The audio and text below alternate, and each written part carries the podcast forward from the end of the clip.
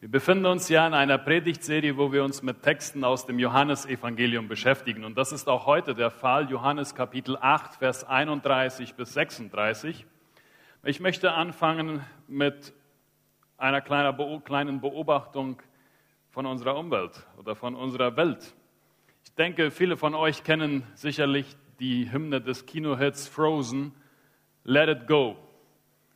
Ja, also ich kenne es sogar und das will schon einiges sagen, dass ich dieses Lied kenne. Ich bin da nicht so zu Hause. Ich habe aber zwei Töchter und das erklärt dann vielleicht, warum ich auf diesen äh, Film komme. Und in einem Teil dieses Liedes heißt es dann, es ist Zeit zu sehen, was ich kann. Grenzen testen und durchbrechen, kein richtig, kein falsch, keine Regeln für mich. Ich bin frei. Und ich denke, dass das ein wenig die Definition von Freiheit unserer Welt beschreibt. Frei sein heißt frei von Zwängen, frei von Autorität, frei von Grenzen, Freiheit von etwas Absolutem. Das ist die Definition von Freiheit, der wir begegnen. Ein Blick in Wikipedia hinein bestätigt das. Freiheit wird in der Regel als die Möglichkeit verstanden, ohne Zwang zwischen unterschiedlichen Möglichkeiten auszuwählen und entscheiden zu können. Das ist Freiheit. Und wir wollen ja alle frei sein. Ich denke, keiner von euch sagt, nö, ich wäre gerne ein Sklave. Wahrscheinlich wird das keiner sein. Wir wollen frei sein. Und Dinge, die uns einengen, die machen uns Angst und die, die passen uns nicht. Und eine der Hauptphilosophien, die unsere Gesellschaft in all ihren Facetten durchdringt, sei es Politik, Bildung, Unterhaltung, lautet, niemand hat das Recht, mir zu sagen, was ich zu tun oder zu lassen habe oder wie ich mein Leben zu gestalten habe. Das steht mir allein zu, es sei denn, ich behindere die Freiheit anderer. Oder wie Charles Taylor es ausdrückt, die einzige Sünde, die nicht toleriert wird, ist die Intoleranz. Das heißt, wir fühlen uns nach dieser Definition umso freier, je weniger Grenzen wir haben, je weniger Vorschriften es gibt. Dann fühlen wir uns frei, dann sind wir frei. Das ist ein unglaublich hoher Wert. Das ist praktisch das höchste Gut. Ja, wir sind frei, den Deich abzubauen. Der muss weg. Wir wollen den Blick auf das Meer genießen. Und auch in unserem heutigen Bibeltext geht es um Freiheit. Und da stellt sich die Frage, was ist das für eine Freiheit, von der der Text spricht? Und Freiheit eigentlich wovon? Ich lese diese Verse aus Johannes Kapitel 8, Vers 31 bis 36. Jesus sprach nun zu den Juden, die ihm geglaubt hatten. Wenn ihr in meinem Wort bleibt, so seid ihr wahrhaft meine Jünger und ihr werdet die Wahrheit erkennen und die Wahrheit wird euch frei machen. Und sie antworteten ihm, wir sind Abrahams Nachkommen und sind nie jemandes Sklaven gewesen. Wie sagst du, ihr sollt frei werden? Jesus antwortete ihnen und sagte, wahrlich, wahrlich, ich sage euch, jeder, der die Sünde tut, ist der Sünde Sklave.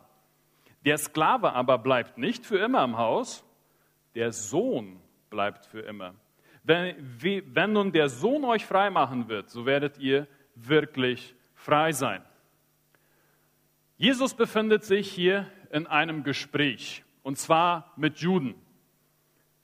Und wie Raphael Friesen, Pastor Raphael Friesen das vor zwei Wochen schon sagte, es scheint, dass Jesus hier ständig im Disput ist mit diesen Juden und vor allen Dingen mit den Pharisäern, mit den Leitern der jüdischen Gemeinschaft. Und er setzt sich mit ihnen auseinander. Das ist von Kapitel 7 bis Kapitel 10 erscheint das ständig, immer wieder. Und auch hier ist er im Gespräch mit Juden. Es wird nicht gesagt, dass es spezifisch die Pharisäer sind, aber vom Kontext her ist das auch klar, dass es wohl auch, dass sie mit, auf jeden Fall mit dabei sind. Und diesen Juden hat Jesus erklärt, wer er ist. Und da passiert was ganz Interessantes. Und wenn wir das in Vers 30 lesen, gerade im Vers davor, als Jesus ihnen das erklärt hatte, wer er ist, glaubten viele an ihn. Es kommen tatsächlich Juden zum Glauben an Jesus Christus. Sie glaubten an ihn, sie schenkten ihm Glauben und dachten, okay, das überzeugt uns jetzt. Nun, und mit diesen Juden spricht Jesus hier. Aber wie wir sehen, wenn wir die Texte, den Verse, die Verse lesen, sie glaubten zwar faktisch an ihn, aber sie hatten noch nicht verstanden, dass der Glaube, der nur ein faktischer Glaube ist, noch nicht genug ist. Es ist ein sehr oberflächlicher Glaube. Sie glaubten faktisch, aber nicht praktisch. Es wurde irgendwo nicht greifbar. Und dann sagt Jesus hier in Vers 31, wenn ihr in meinem Wort bleibt, dann werdet ihr meine Jünger sein. Wenn ihr in diesem Wort, im Logos, und diejenigen, die dabei waren, als wir über Kapitel 1 sprachen, im Johannesevangelium, da ist ja dieses Logos, dieses Wort, wird da identifiziert mit Jesus selbst. Jesus sagt, ich, ich bin das Wort. Dieses Wort. Und wenn ihr in diesem Wort bleibt, heißt eigentlich auch nichts anderes, als wenn ihr in Jesus bleibt, wenn ihr mir weiter Glauben schenkt und wenn ihr daran festhaltet, dem Vertrauen schenkt und das Wirklichkeit werden lasst in eurem Leben, dann werdet ihr wahrhaft meine Jünger sein. Mit anderen Worten, nach Jakobus 2, auch die Teufel glauben und zittern. Sie glauben, aber das bringt sie noch nicht zur Aktion. Ausdauer, Beharrlichkeit, das ist das Thema. Dieses Festhalten an dem, was im Wort Gottes steht, an dem, wer Jesus ist und was er lehrt. Und dann sagt Jesus, ihr werdet wahrhaft meine Jünger sein und ihr werdet die Wahrheit erkennen und die Wahrheit wird euch frei machen. Das ist wieder so ein Schlüsselbegriff, Wahrheit. Und auch heute, Wahrheit, die Wahrheit wird euch frei machen. Das ist ein Slogan, der uns überall und immer wieder begegnet. Es ist ein beliebtes Motto. Viele Institutionen haben es als Motto. Nur ein kurzer Überblick. Universität von Ottawa, von Charleston, von Portland, John Hopkins Universität oder auch ähm, die CIA hat das als Motto. Die Wahrheit wird euch frei machen. Hier bei der UNA, der Nationalen Universität, steht dann in vitam impendere vero. Ein Leben für die Wahrheit. Auch da dieser Wahrheitsbegriff. Die Wahrheit, was, was ist damit gemeint? Was ist diese Wahrheit? Der Begriff wird viel gebraucht, besonders in unserer Zeit. Es ist Zeit, dass mal endlich jemand die Wahrheit sagt. Endlich hat jemand mal den Mut, die Wahrheit offen darzustellen in Bezug auf Krieg in der Ukraine, Coronavirus, Politik in Paraguay, die Partido Colorado, da mal endlich hat jemand den Mut, die Wahrheit zu sagen. Was diese Wahrheit dann ist, ist eine andere Frage. Aber so verstehen wir. Die Wahrheit hinter diesem und jenem Gespräch ist in Wirklichkeit. Punkt, Punkt, Punkt. Die Wahrheit wird ans Licht kommen. Dafür sind dann die Richter und die Anwälte verantwortlich. Das ist unser Verständnis von Wahrheit. Es wird unglaublich viel gebraucht. Nun, was, was ist hier gemeint mit Wahrheit? Vom alttestamentlichen Hintergrund bezeichnet Wahrheit eine Wirklichkeit, die zuverlässig ist, die beständig ist und die sich als tragfähig erweist. Eine Wirklichkeit, die zuverlässig ist, die tragfähig ist und auch beständig. Das ist Wahrheit. Also und das bezieht sich auf Dinge, auf Tatbestände, auf Menschen und auch auf Gott. Nun, Johannes weitet diesen, diese Definition hier aber ganz bewusst auf. Und er weitet es auf eine Identifikation. Es kommt eine persönliche Konnotation mit hinein. Er sagt, die Wahrheit ist eine Person. Die Wahrheit ist eine Person. Das ist nicht nur ein Tatbestand. Die Wahrheit ist Jesus Christus. Sie wird personifiziert. Ich habe einleitend schon den Text aus Johannes Kapitel 14, Vers 6 gelesen. Ich bin der Weg, ich bin die Wahrheit und ich bin das Leben, sagt Jesus von sich selbst. Jesus Christus ist die personifizierte Wahrheit. Oder auch wunderbar zusammengefasst in Johannes 1, Vers 14 und 17, wo steht, und das Wort wurde Fleisch, wieder Logos, also Jesus wurde Fleisch, er wurde Mensch, er wurde anfassbar und wohnte unter uns hier auf dieser Erde. Und wir sahen seine Herrlichkeit als eines Eingeborenen vom Vater voller Gnade und Wahrheit. Und dann in Vers 17, denn das Gesetz wurde durch Mose gegeben, die Gnade und Wahrheit wurde durch Jesus gegeben. Nee, die Gnade ist und Wahrheit ist durch Jesus Christus geworden. Das Evangelium von Jesus, das Wort Gottes ist Wahrheit. Es ist faktisch wahr. Aber, und wir finden diese Wahrheit hier in der Bibel aufgeschrieben, aber diese Wahrheit ist auch Jesus Christus. Jesus Christus ist die Wahrheit. Und diese Wahrheit wird euch frei machen. Da, darauf komme ich später zurück. Das sehen wir auch in Vers 32 in Beziehung zu Vers 36. In Vers 32 steht, die Wahrheit wird euch frei machen und in Vers 36 steht dann, der Sohn wird euch frei machen. Auch da sehen wir diese Einheit, diese Verbindung. Die Wahrheit ist eine Person. So, und da möchte ich einmal kurz anhalten. Was heißt das für uns? Einstehen für die Wahrheit, kämpfen für die Wahrheit heißt einstehen und kämpfen für das Evangelium und nicht in erster Linie um wahre Information. Sich einsetzen für die Wahrheit, kämpfen für die Wahrheit heißt kämpfen aus der christlichen Perspektive für das Evangelium und für Jesus Christus und nicht in erster Linie für richtige Information. Das heißt natürlich nicht, dass ich Lügen verbreiten soll. Aber das heißt, dass ich mein Hauptaugenmerk nicht darauf richte, ob ich jetzt die richtige Information in Bezug auf irgendein Thema habe, sondern dass ich mich darauf konzentriere, die Wahrheit zu verkündigen. Und das ist Jesus Christus. Sie ist eine Person. Ich denke, das ist eine ganz, ganz wichtige Lehre, die wir hier aus diesem Text mitnehmen sollten. Soweit, so gut. Es drängt sich die Frage auf, Freiheit wovon, bitteschön? Und diese Frage haben auch die Juden, die zuhören. Sie sagen dann, äh, Moment mal, wir sind Abrahams Nachkommen. Wir sind nie jemandes Sklaven gewesen. Wie kannst du sagen, dass ihr dann frei werden sollt? Gut, die Juden waren sich wohl dessen bewusst, dass sie auch in der Gefangenschaft gewesen waren, dass sie in Babylon gefangen waren, dass sie Sklaven waren, auch in Ägypten. Aber sie waren geistlich gefangen? Nee, wir sind frei. Weil wir sind ja Gottes Nachkommen, wir sind ja Kinder Gottes, wir sind ja Kinder Abrahams. Gott hat ja Abraham erwählt. Nee, gefangen? Nee, nee, nee. Wir sind frei und wir sind auch gar nicht sündig. Und vielleicht geht es dir auch so. Wahre Freiheit, wozu, wovon? Ich bin frei. Ich bin im Chaco aufgewachsen, in einem christlichen Elternhaus. Und äh, ich war in der Klasse auch bekannt als ein Streber. Und irgendwann mit 16 Jahren, dann kriegte ich mein erstes Motorrad geschenkt. Das war ein Honda. Das ist ja das einzige, die einzige Marke, die richtig gute Motorräder baut. Bis heute noch. Ich hoffe, Isaac Penner ist nicht da. Ähm, und dann war ich frei. Ich hatte meinen Führerschein. Ja, im Chaco mit 16 darf man so, hat man so einen provisorischen Führerschein, man kann sich frei bewegen.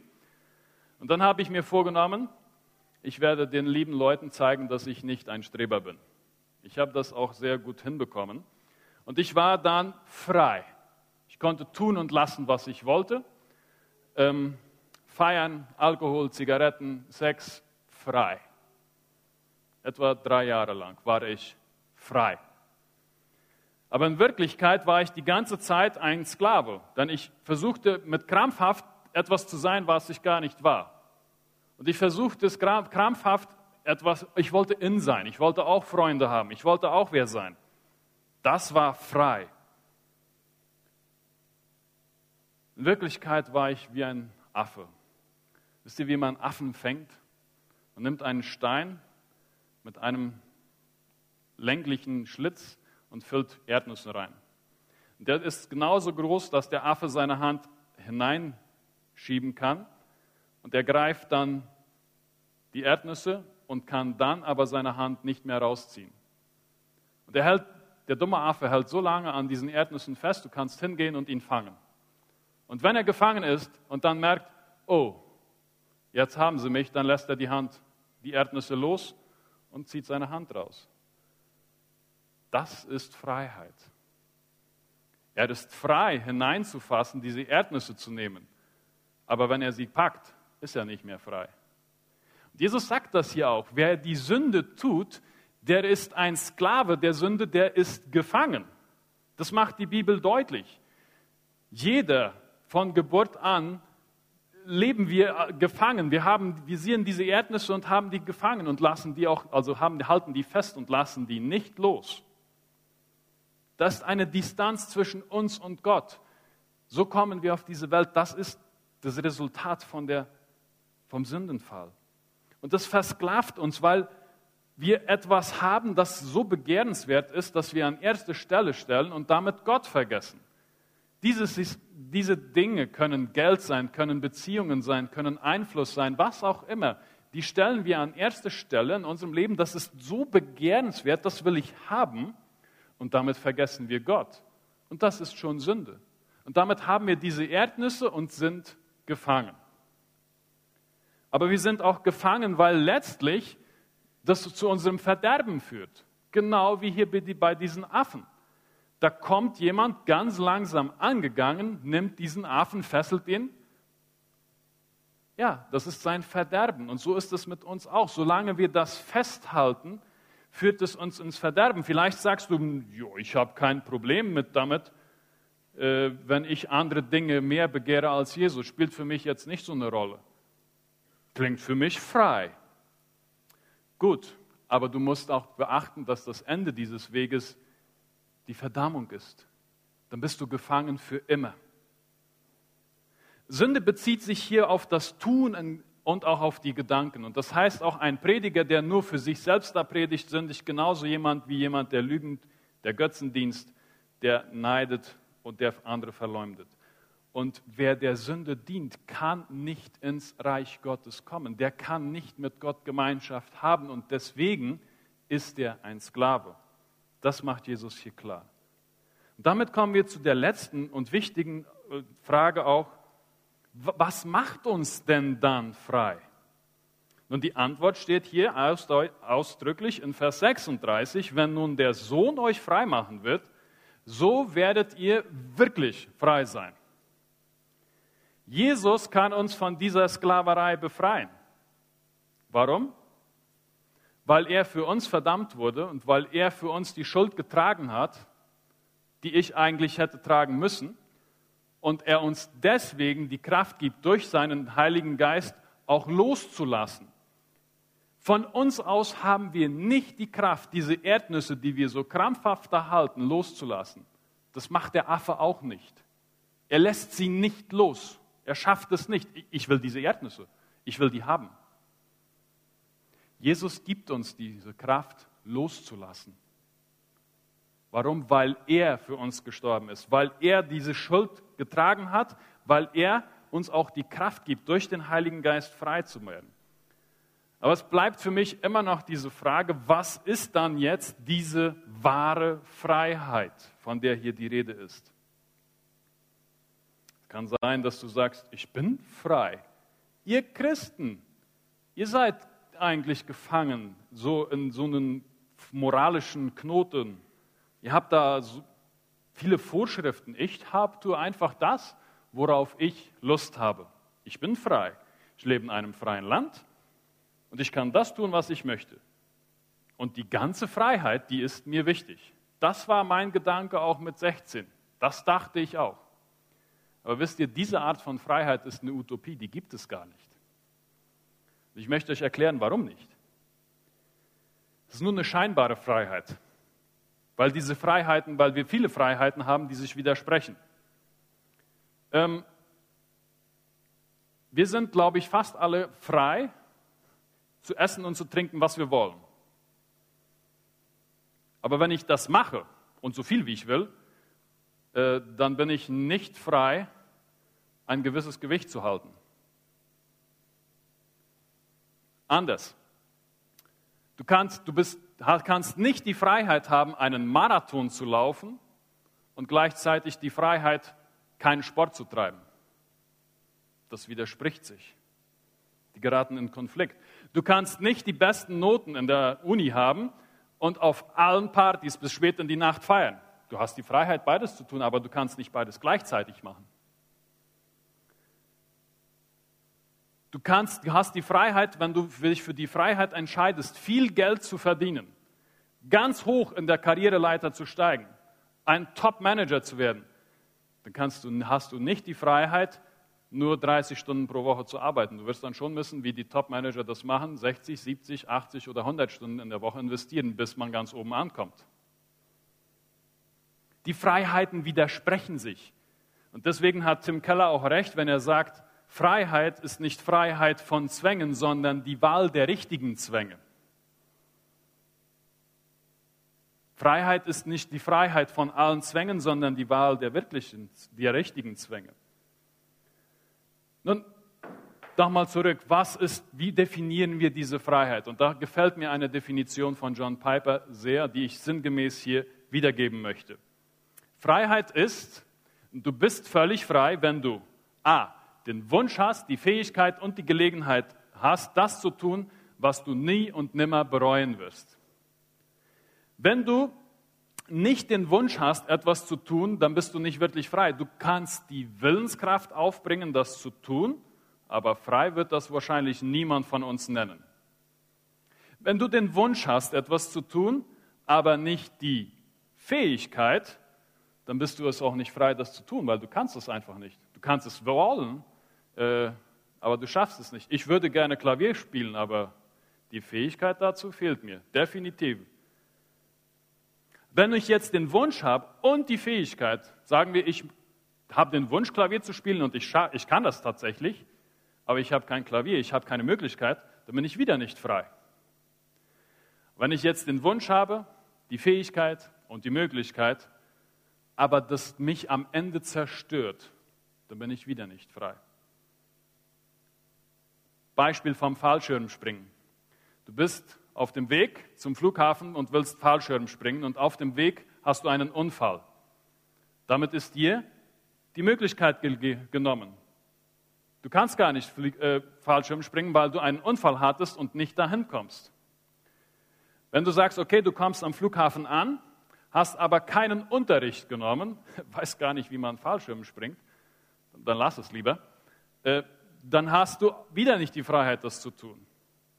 Wenn du jetzt zum Flughafen kommst und du hast auch den Unterricht genommen, aber du hast Angst und traust dich letztlich gar nicht runterzuspringen, das wird wahrscheinlich bei mir der Fall sein, dann bist du auch wieder nicht frei, das zu tun.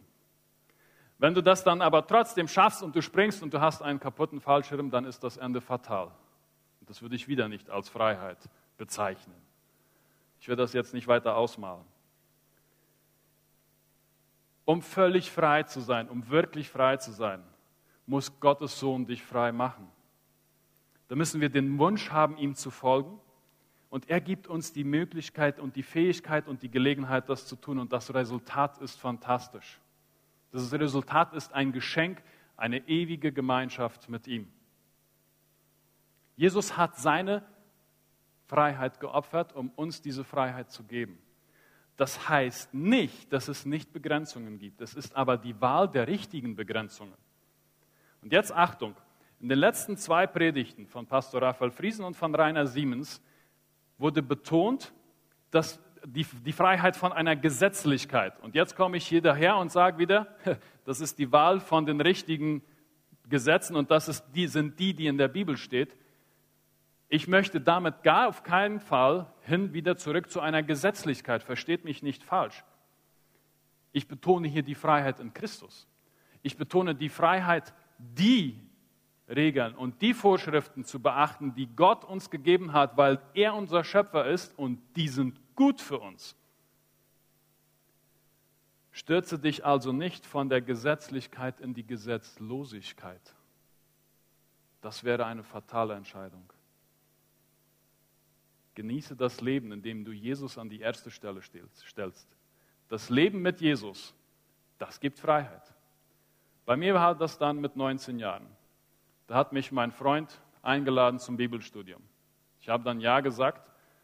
Das Zigarettenpäckchen hatte ich noch in der Tasche, als ich dahin fuhr. Und ich habe dann die Bibelstunde mit ihm zusammen gehabt. Auf dem Rückweg habe ich es dann weggeworfen. Ich habe mich da entschieden, ich will mit Jesus gehen, weil in Wirklichkeit ist dies keine Freiheit. Und seitdem erlebe ich, was es heißt, Freiheit. Ich darf Jesus mein Leben anvertrauen. Er gibt mir Freiheit, weil er die Schuld für mich getragen hat. Und diese Botschaft gibt uns heute, das ist nicht nur Information, es ist eine Einladung. Wenn du heute noch da bist und sagst, ich bin bis jetzt einer utopischen Freiheit nachgelaufen, die es gar nicht gibt, Jesus bietet dir heute diese Freiheit an, du darfst zu ihm kommen. Du darfst ihn um Vergebung deiner Schuld bitten. Und er gibt dir diese Freiheit. Er spricht dich frei. Vertraue ihm. Er ist gestorben und auferstanden, um dich tatsächlich frei zu machen. Sich in die Hände Jesu zu werfen, heißt sich in die Freiheit zu werfen. Amen.